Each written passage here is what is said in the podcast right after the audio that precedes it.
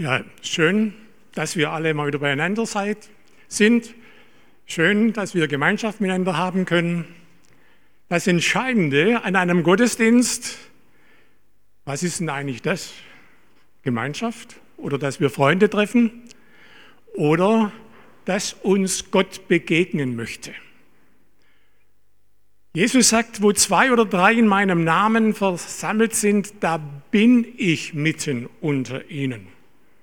Haben wir das richtig inhaliert? In jedem von euch wohnt Jesus Christus und sein Geist jetzt. Und links und rechts und dahinter und davor auch. Ihr seid eine Wohnung des Heiligen Geistes. Und wenn ihr gerade gesungen habt oder gebetet, ob er nahe ist, ob er der Mittelpunkt ist, er ist nahe, ganz nahe. Und er ist der Mittelpunkt. Lass uns das festhalten. Und das Entscheidende vom Gottesdienst ist auch, dass Gott uns begegnet in seinem Wort. Vielleicht in dem linken oder rechten Nachbar. Vielleicht in der Moderation. A und O ist er, der auf uns zukommt. Und wenn ich jetzt den Predigtext lese, der für den heutigen Sonntag in der Reihe ist, kann man lesen, ja, dann geht es in erster Linie darum, dass uns Gott hier begegnet, in seinem Wort. Und es ist aus Jesaja 65, 17 bis 25. Denn siehe, ich will einen neuen Himmel und eine neue Erde schaffen, dass man der früheren nicht mehr gedenken und sie nicht mehr zu Herzen nehmen wird. Freut euch und jubelt ohne Ende über das, was ich schaffe.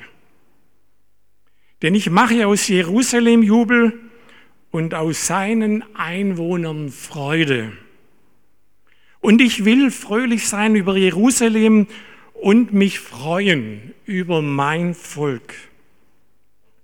Man soll in ihm nie mehr hören die Stimme des Weinens, noch die Stimme des Klagens.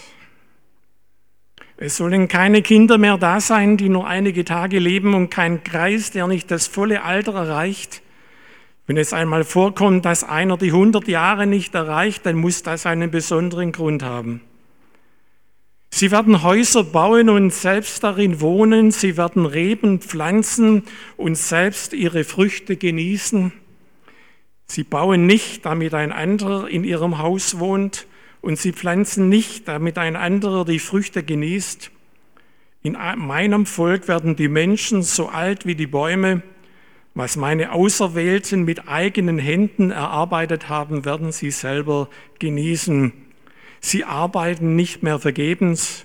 Sie bringen nicht Kinder zur Welt für einen jähen Tod, denn sie sind das Volk der Gesegneten des Herrn und ihre Nachkommen zusammen mit ihnen. Schon ehe sie rufen, gebe ich Antwort, während sie noch reden, erhöre ich sie.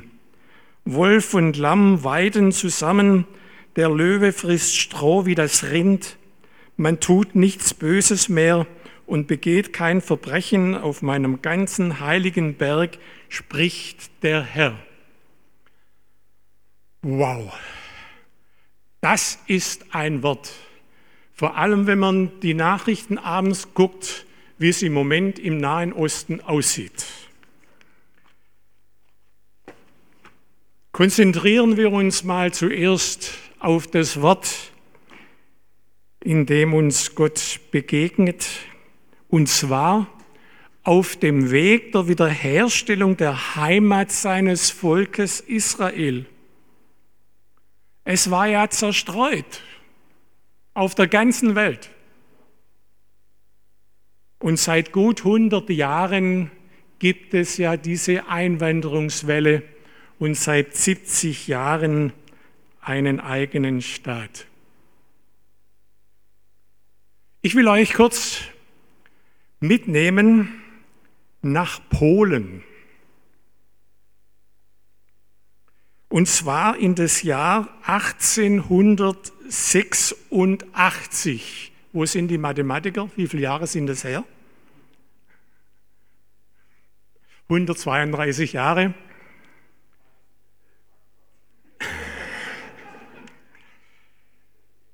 Da kommt am 16. Oktober in Plonsk ein Junge mit dem Namen David Grün auf die Welt.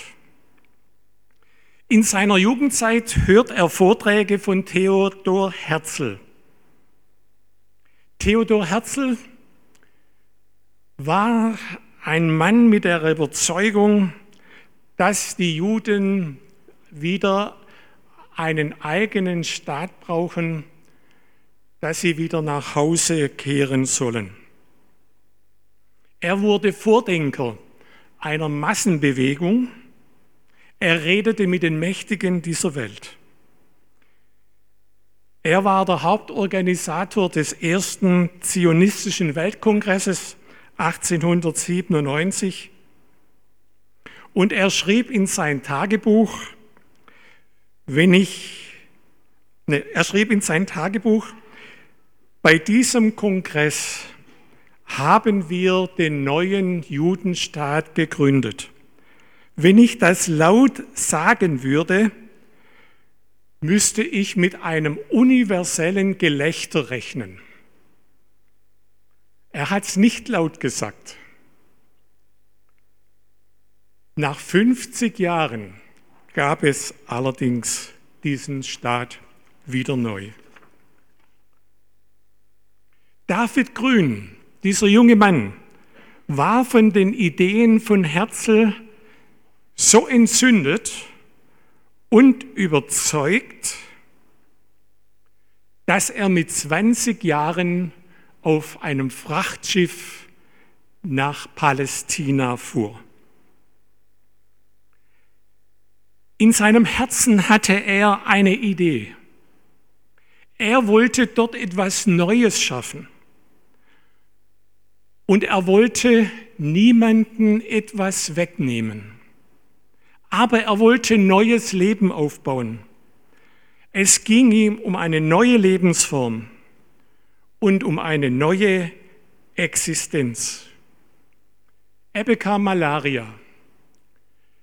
Viele mit ihm waren auch nach Palästina gereist, viele sind wieder nach Hause gegangen, haben seinem Vater erzählt, dein Sohn, der wird es nicht überleben, der soll wieder nach Hause kommen.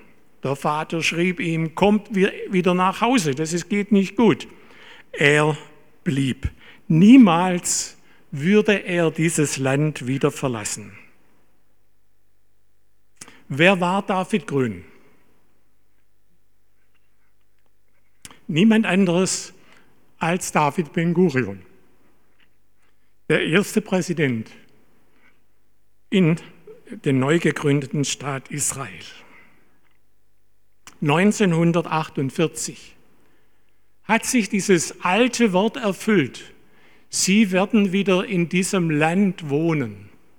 Sie werden wieder Häuser bauen, Weinberge anpflanzen und ihre Früchte genießen. Das waren ja schon turbulente Zeiten nach dem Zweiten Weltkrieg als die Engländer das Mandat über Palästina übernommen haben und so eine Doppelstrategie gefahren sind. Einerseits den Arabern alles versprochen haben, andererseits auch den Juden, dass sie einen neuen Staat bekommen sollen. Und als es dann 1948 zum Stich kam und die Araber und die Juden jeweils 50 Prozent des Landes bekamen, dann war es um den Frieden geschehen. Zurück zu David Ben Gurion. Als 82-Jähriger gab er ein Interview, das könnt ihr übrigens in der ARD-Mediathek angucken, wurde im Frühjahr gesendet.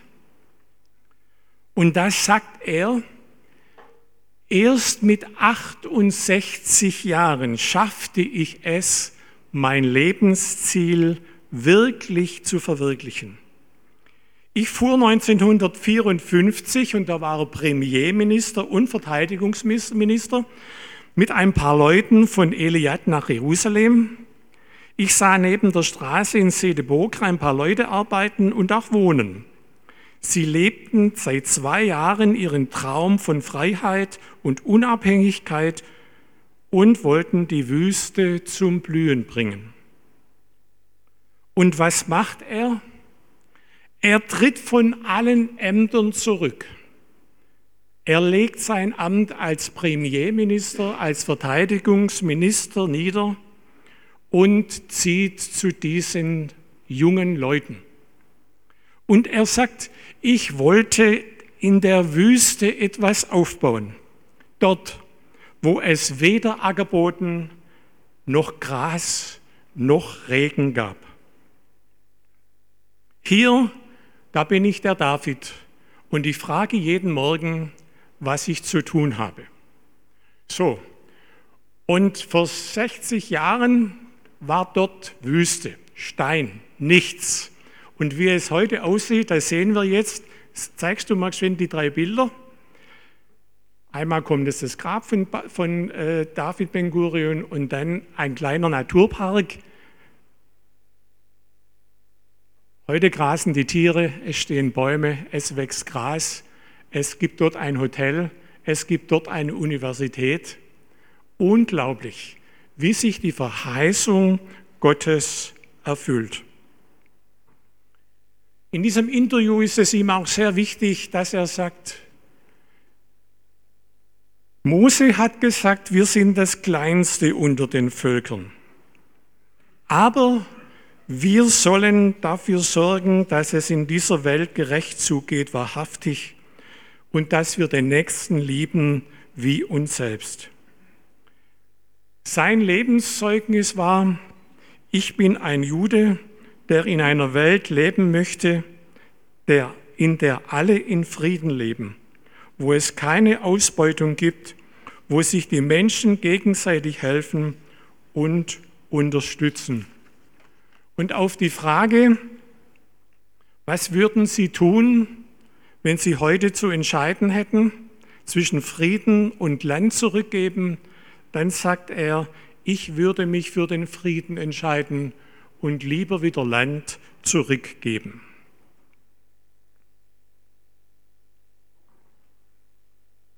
Er starb im Alter von 87 Jahren. 550 Jahre, nee, 2550 Jahre vorher wurde dieses Wort aufgeschrieben, das wir vorher gehört haben. Ein anderes Zeugnis, eine 20 Jahre alte Frau. Sie lebt seit 1946 in Israel. Sie wurde in Deutschland geboren. Und sie sagt, in Deutschland wollte man mich nicht haben. Ich kam mit dem Kindertransport nach Schweden. Dort wollte man mich auch nicht haben. Als ich hierher kam, nach Palästina, wurde ich mit einem Lächeln empfangen. Jeder freute sich. Dieses Gefühl, nach Hause zu kommen, ist etwas ganz Wunderbares. Wir haben damals bei Null angefangen, nur mit Kleidern, die wir am Körper hatten. Ich fühle mich heute als reichste Frau, denn ich habe ein warmes Bett, das Brot für morgen. Ich habe Kinder, Enkel und Urenkel. Ich wohne in einer Siedlung. Daneben ist ein arabisches Nachbardorf. Wir haben ein gutes Verhältnis. Aber darüber schreibt man ja heute leider nicht, sondern nur, wenn etwas Böses passiert. Ich habe arabische Freunde, ich besuche sie und sie besuchen uns. So spricht und schafft Gott. Ich werde dafür sorgen, dass es wieder einen Weg in der Wüste gibt, ich werde dafür sorgen, dass wieder Gras wächst, dass ihr bauen und wohnen könnt, dass ihr Weinberge einlegen könnt und den Wein genießen. Und dann sagt Gott, ich will fröhlich sein. Könnt ihr euch das vorstellen? Dass Gott im Himmel ist und fröhlich ist und jubelt. Kann man sich eine gar nicht so richtig vorstellen. Trotzdem, das alte Jesaja-Wort ist erfüllt vor unseren Augen und Ohren und das Wunder der Neuzeit. Das wollen wir als ersten Teil festhalten. Nun wird mancher denken, ja, hast du denn überhaupt eine Ahnung, wie es da unten zugeht? Natürlich habe ich eine Ahnung. Natürlich kenne ich den Widerspruch. Natürlich kenne ich die Probleme, auch die ungelösten. Natürlich weiß ich, wie schlecht das alles die Menschen umsetzen und umgesetzt haben.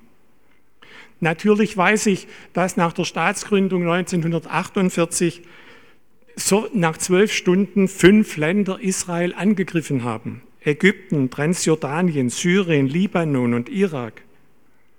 Natürlich weiß ich, dass die arabischen Führer sich geschworen haben, die Juden, in, die Juden ins Meer zu treiben und es nie anzuerkennen, dass die Juden 50 Prozent dieses Land bekommen sollen bis zum heutigen Tag.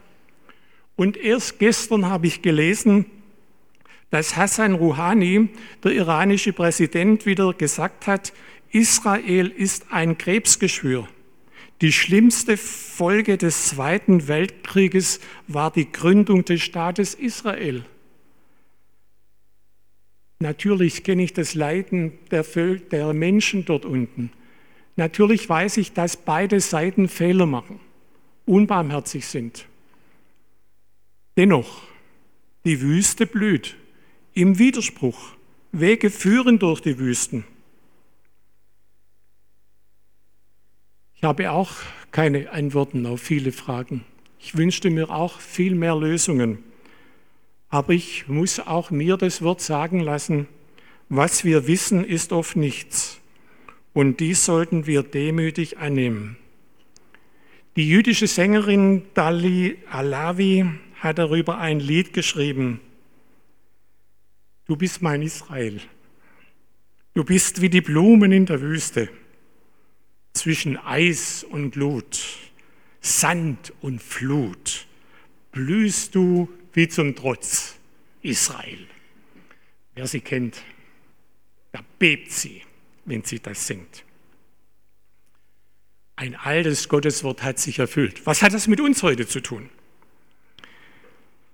Ich habe das so ein bisschen überschrieben, Gottes Schaffen und menschliches Tun. Wo findet es denn heute statt?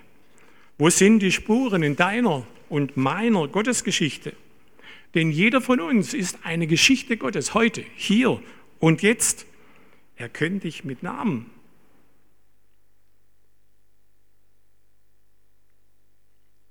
Wie leben wir die Beziehung zu unserem lebendigen Gott? Wie kann Gott mit uns Geschichte machen? Wie geschieht es, dass Gott etwas schaffen kann und wir etwas tun? So, jetzt kriegen wir die Folie B. Danke. Müsst ihr jetzt nicht alles lesen, mir kommt es auf zwei Worte an. Diese Micha-Stelle, Gottes Wort halten, so können wir es vom Luthertext, Liebe üben, aufmerksam, achtsam und bescheiden mit Gott mitgehen. Ja, wie hatten das Jesus gelebt? Ich frage mich immer bei solchen Fragen, wie hatten das Jesus gelebt? Und da kommt einfach Johannes 10, 30 und um den kommen wir nicht herum. Er sagt, ich und der Vater sind eins. Und da steht die Zahl eins. Und jetzt habe ich ein Beispiel, das habe ich letztes Jahr beim 3G-Gottesdienst gesehen.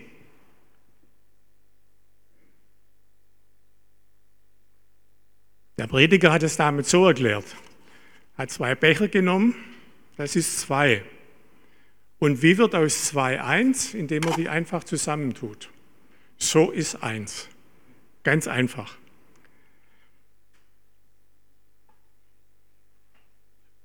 Und so war Jesus mit seinem Vater eins.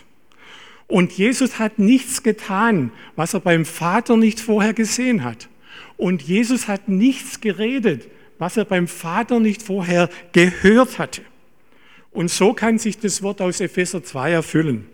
Denn wir sind sein Werk, geschaffen in Christus Jesus zu guten Werken, die er zuvor bereitet hat. Und dann kann es geschehen, dass wir Antworten bekommen, bevor wir rufen.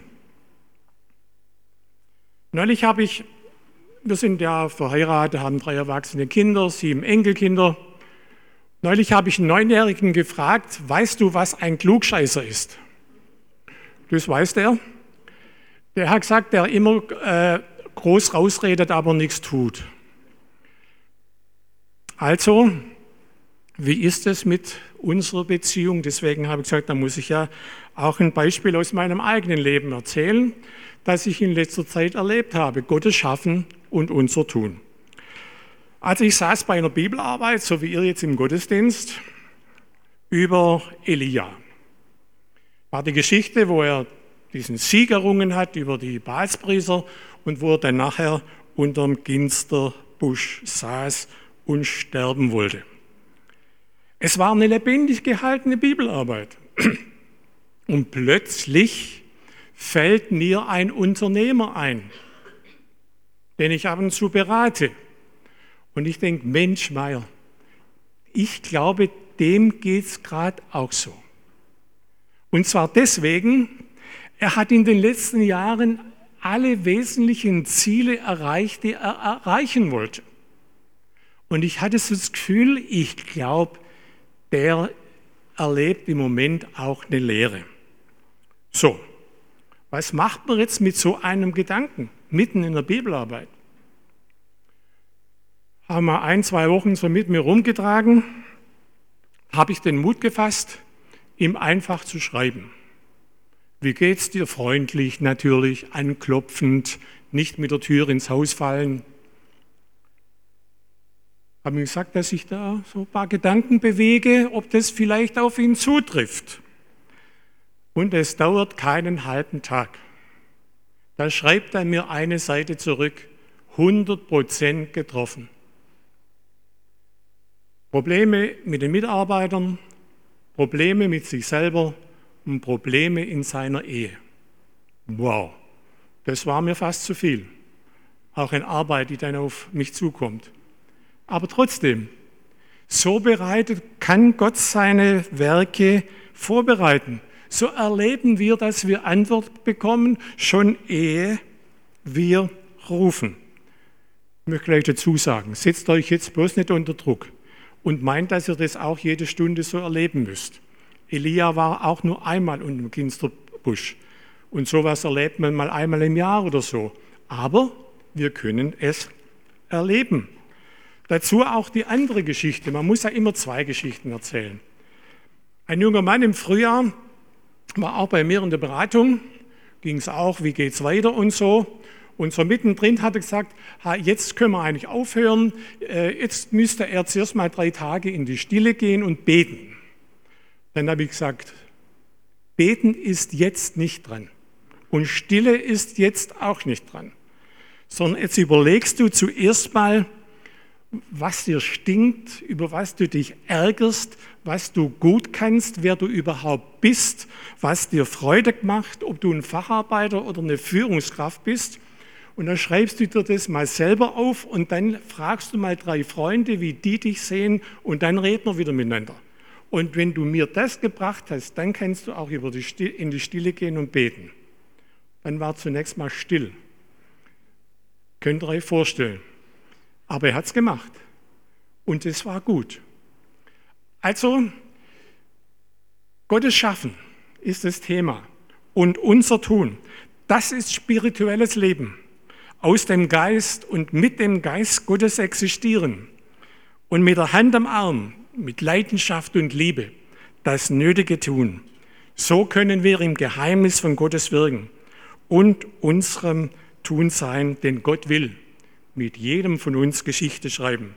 Und zum Schluss, wie kann es anders sein, auch heute am Ewigkeitssonntag, nicht nur weil heute dieser letzte Sonntag im Kirchenjahr ist, sondern weil es in unserem Text ist, Folie C bitte, denn siehe, ich will einen neuen Himmel. Wisst ihr, das ist für mich so grandios. Da ist ein Wort aus Jesaja. Und dann bringt erneuert der Geist Gottes dem Johannes in der Offenbarung dieses Wort nochmal neu. Und jetzt verbindet sich das Alte und das Neue Testament. Und da erleben wir diesen großen Gott, wer uns nochmal eine Vision gibt, wo wir eine Sehnsucht ins Herz legt, wo diese ganze Geschichte hingeht ich schaffe einen neuen Himmel. Und dort wird Gott bei uns wohnen. Dort wird er Gemeinschaft mit uns haben. Und dort wird er die letzten Tränen abwischen. Und da wird keine Trauer mehr sein und kein Tod mehr sein. Und wisst ihr was? Das passiert jetzt schon heute unter uns. Das beginnt doch, wenn wir hier Gemeinschaft haben, wenn wir einander trösten können, wenn wir etwas den Mut zusprechen können, wenn wir füreinander beten können, wenn wir jetzt schon die Tränen einander abwischen dürfen. Das ist Heimat pur. Das ist Gemeinschaft. Ich wünsche euch in euer Herz diese Sehnsucht wir brauchen eine Sehnsucht. Wir brauchen ein größeres Bild, als es die Gemeinschaft in CVM ist, als es in jeder Kirchengemeinde ist. Wir brauchen dieses große Bild von dieser großen Vollendung in unserem Herzen.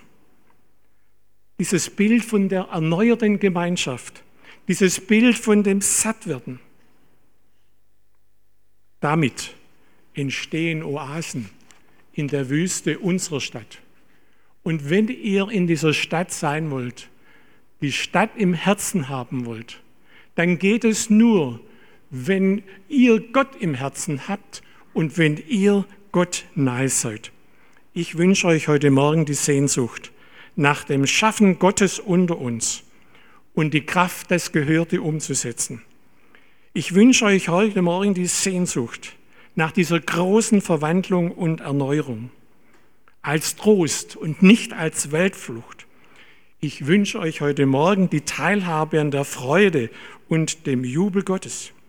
Und ich wünsche euch heute Morgen auch die Vision und den Mut, vielleicht dort etwas zu beginnen, wo bildlich gesprochen nur Wüste, kein Wasser und kein Gras ist. Amen.